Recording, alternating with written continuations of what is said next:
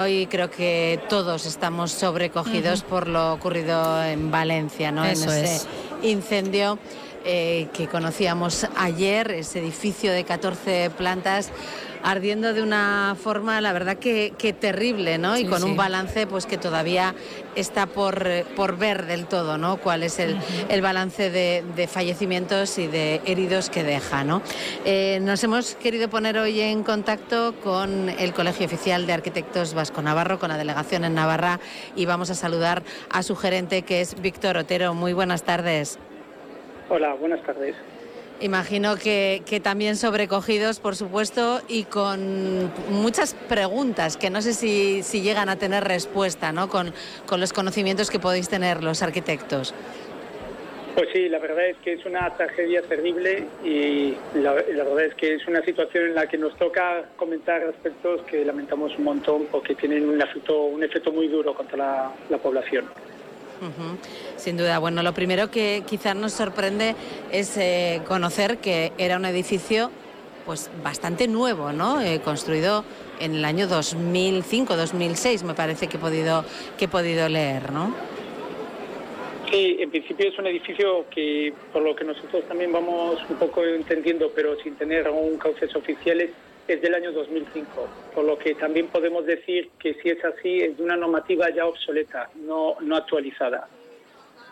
Sí, entiendo que eh, en estos años eh, la normativa ha debido de cambiar muchísimo, ¿no? Porque estamos hablando de una fachada ventilada que parece ser que hizo prácticamente de chimenea, ¿no? Sí, eso es. Digamos, en realidad lo que ha hecho la fachada ventilada es comportarse como una chimenea, que es su función además, tiene que ventilar.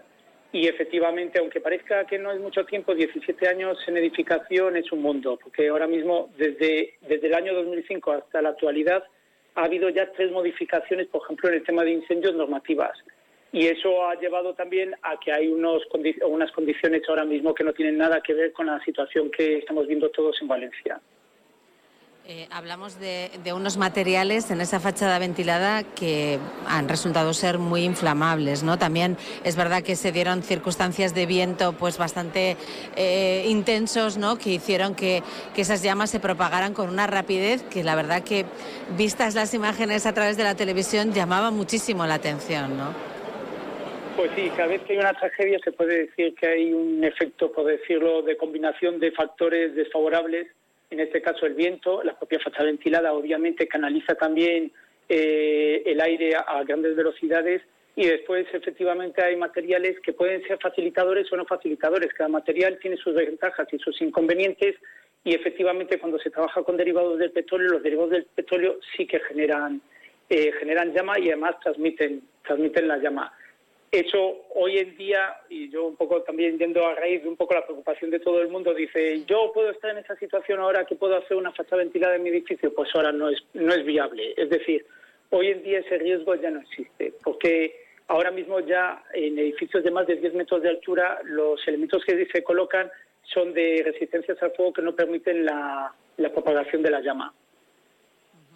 Imagino que se estarán recibiendo llamadas ¿no? en el Colegio de Arquitectos Vasco Navarros, aquí en la, delegación de, Navarra, eh, de, vecinos, de personas que viven en edificios que ya cuentan con ese tipo de fachadas, a lo mejor de las mismas épocas incluso ¿no? de, construcción y que hoy pues están teniendo realmente miedo, ¿no? Están pensando que en sus edificios pueda pasar algo así.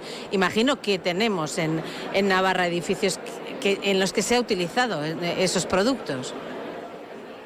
Pues, pues sí, sin tratar de causar alarma, porque efectivamente el mensaje yo creo que en general es tranquilizador para todo el mundo, porque sobre todo para quienes tengan una reforma de rehabilitación hecha recientemente o un edificio de nueva construcción recientemente y a partir ya del año 2008 pues con código técnico estén en unas condiciones totalmente distintas y no tienen una situación de riesgo tan elevado como el que hemos visto en las imágenes. Pero también es cierto que antes del código técnico hay fachadas que se han realizado de esta manera, eso, eso es así.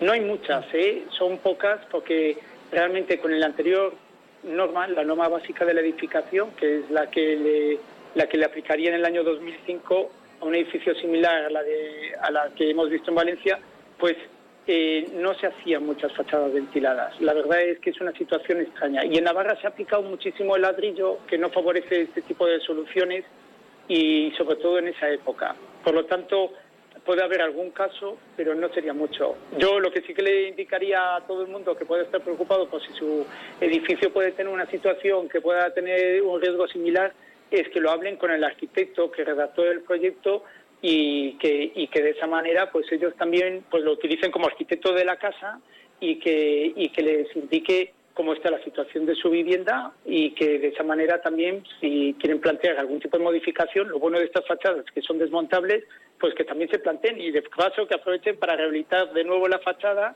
y adoptándole más aislamiento y mejor eficiencia energética. Digamos que tiene una oportunidad también. Eh, bueno, eh, eh, supongo que alguno dirá sí, con lo que nos costó aquella fachada, ¿no? Porque habitualmente son obras costosas que, suponen en, muchos casos desembolsos, ¿no? importantes para, para los vecinos, aunque ya sabemos que ahora también se cuentan con subvenciones que quizá en aquellos momentos no, no había, ¿no? Pero sí que el mensaje quizá que hay que lanzar es el de tranquilidad, ¿no? El hecho de que ayer se dieran, pues todavía no se conoce tampoco, ¿no? Que es exactamente lo que provocó el fuego inicial ¿Qué, es lo que hizo que ese fuego se desencadenara? Eh, eh, el hecho de que se haya dado esa circunstancia en ese edificio de Valencia no quiere decir que se vayan a tener que incendiar más edificios, ¿no? Supongo que lo de ayer también será un cúmulo de, de, cuestiones, ¿no? Sí, eso parece. Y la verdad es que el mensaje absolutamente es tranquilizador. O sea, la gente que ahora mismo esté eh, viviendo en edificios que ya sean de código técnico y sobre todo si son de código técnico a partir del 2019, que es el que introdujo todas las modificaciones derivadas de aquel suceso también lamentable que hubo en Londres, en la Grenfell Tower, pues la verdad es que ya han adoptado condicionantes tan exigentes que no, no, va, no va a poder suceder ahora mismo una situación como la que se está viendo en Valencia. Ha, sido además eh, bueno pues un tipo de, mm, de, modificaciones o de construcciones que ha ido eh, avanzando y como decía al principio Víctor Otero eh, lleva una velocidad terrible no quizá los materiales pero también esa, esa normativa que comentaba no Sí, eso es. Digamos, a nivel normativo, la verdad es que la vorágine legislativa y normativa en edificaciones tremenda eh, eh, cada vez se tiende más a la especialización por eso y, por eso los arquitectos tienen que estar formándose de forma continua. Es uno de los colectivos que más se forman a nivel profesional. Y, la verdad es que son prescriptores y tienen que hacer cumplir la normativa de obligado cumplimiento que hay en su momento. Entonces, en ese sentido, la verdad es que hay muchísima normativa, siempre se está mirando los riesgos y siempre se está defendiendo el interés de los ciudadanos en su seguridad y por eso la verdad es que es importante que las cosas se hagan con profesionales competentes, por decirlo. Pero así es.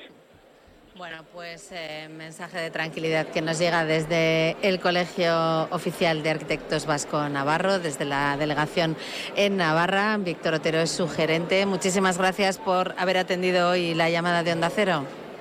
De nada, encantado de atenderles. Un saludo a todos los oyentes.